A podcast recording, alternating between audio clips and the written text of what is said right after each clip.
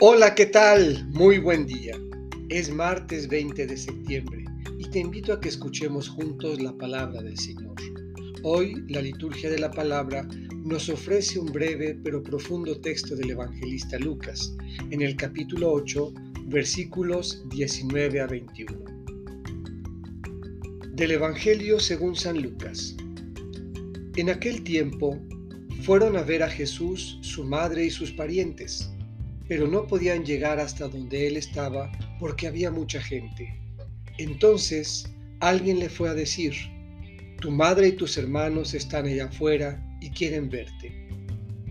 Pero él respondió, mi madre y mis hermanos son aquellos que escuchan la palabra de Dios y la ponen en práctica. Esta es palabra del Señor.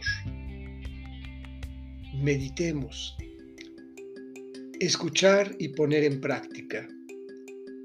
Aquello que nos asemeja al Señor y nos da sentido de pertenencia no es el cumplimiento irrestricto de prerrogativas, de prácticas piadosas o mandamientos suplementarios. Basta con escuchar la palabra de Dios y ponerla en práctica.